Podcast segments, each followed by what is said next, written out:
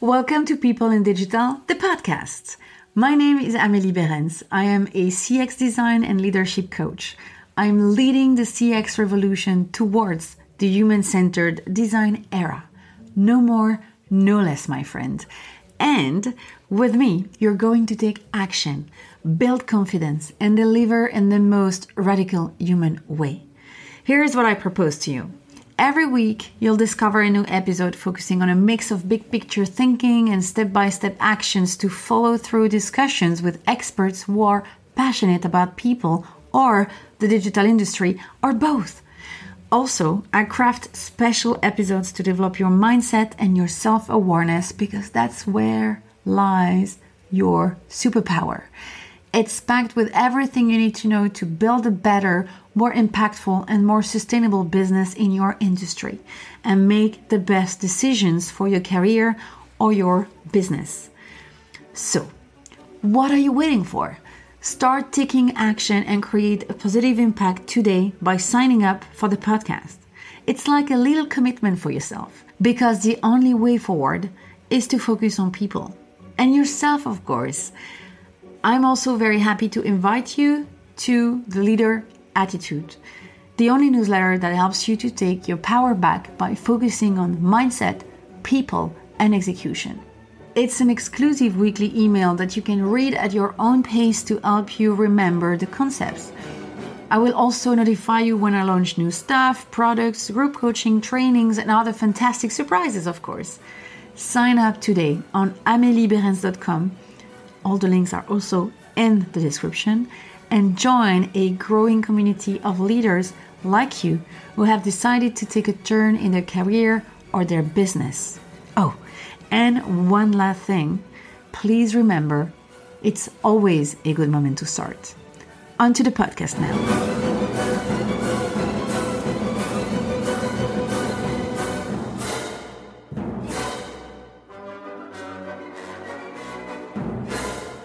It's quite normal to become busy, get into a routine, rely on old habits. We are made this way. We love to settle. We feel safer like this. But I have observed how becoming busy makes us, after a while, forget the big picture and the direction we had intended.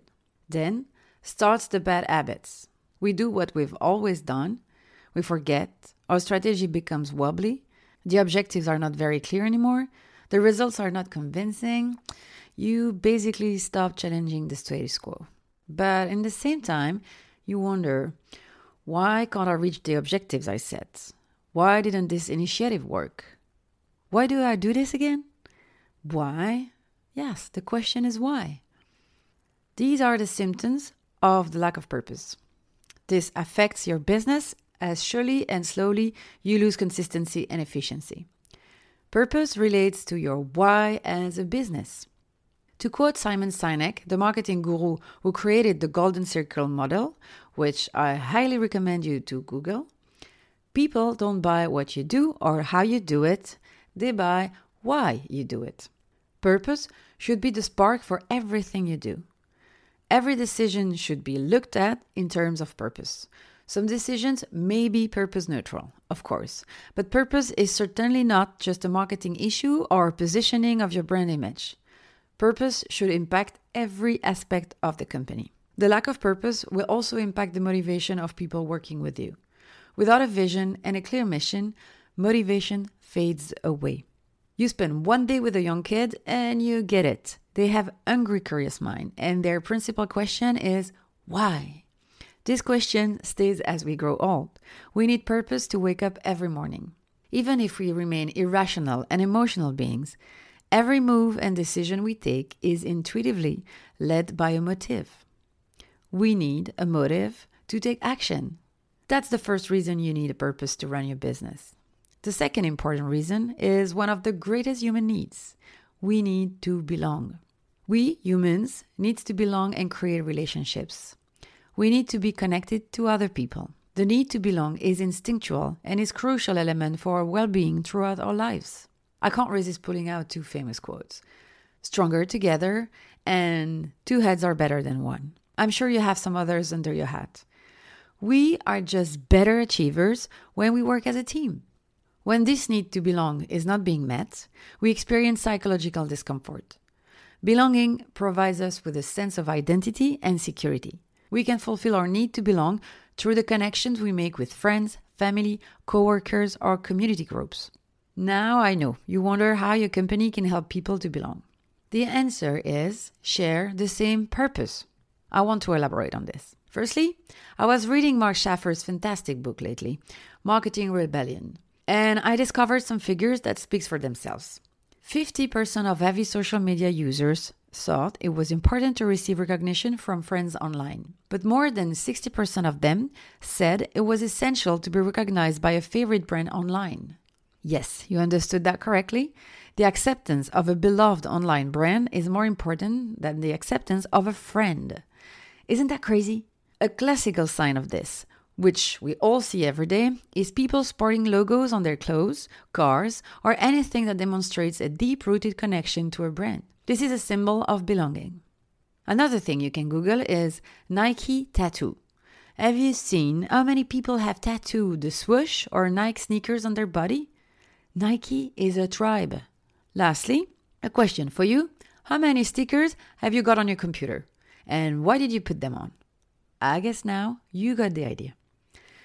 Now, I think it's important that we go through some examples of brand with a purpose. You'll see it's easy to feel we belong to them. Nike, to unite the world through sports, to create a healthy planet, active communities, and an equal playing field for all. Facebook, to give people the power to share and make the world more open and connected. PayPal, to build the web's most convenient, secure, cost effective payment solution. Tesla, to accelerate the advent of sustainable transport by bringing compelling mass market electric cars to market as soon as possible. Sony, to be a company that inspires and fulfills your curiosity. Google, to organize the world's information and make it universally accessible and useful. Dove, achieving real beauty and encouraging women to love themselves. Patagonia, inspiring and implementing sustainability in the outdoor industry. Crayola, fostering creativity in children. Coca Cola, spreading and sharing happiness. Each of these companies knows who they are and why they do what they do. Success is not an accident, it takes effort, creativity, and purpose. Moreover, I'm convinced purpose is on its way to becoming the ultimate differentiator in business. Not just for your customers, but also for your colleagues, contractors, providers. When you define your purpose, you will explore your vision, your mission, and choose your core values. This is the heart of your company culture. Every decision and every move in your business will be led by your purpose, offering a clear and consistent message and driving your teams towards the same clear objectives. It will attract your best customers and your best collaboration because you will share the same purpose. So before you start your next marketing campaign, take the time to define your why. I know, I know. Maybe you're not a CEO and it will not be you who defines the why for your company. But there are solutions. First, ask your boss. Confront the management if the purpose of your company is not clear for you. It's a legitimate question. They will appreciate your commitment. Or, second, start on your own with the elements you already have. Present your vision and ideas. The management will value you taking action, and there is a high chance you inspire them to take a step further. Don't worry, I've got your back. In a future episode, we will see the different steps to build the vision, the mission, and selecting the core values for your brand, your products, or your services. Your marketing or any type of communication will be positively impacted, and you will soon start to think about building a community. A business with purpose is one that attracts people more naturally. So, to recap, purpose relates to your why as a business. Purpose is fundamental for people. It gives them the motivation to take action and fulfill their need to belong. Purpose is about to become the ultimate differentiator in business. And finally, a purpose will make your company more human to customers and collaborators. And as Mark Schaefer claims in his book, at the end, the most human company wins. Voila, I'm done. I hope you're now convinced you need a clear purpose for your business, your brand, your products, or services. If you have questions, comments, or if you want to share your actual challenges with me, please don't hesitate. We can discuss them and find solutions together. I'm here to help you.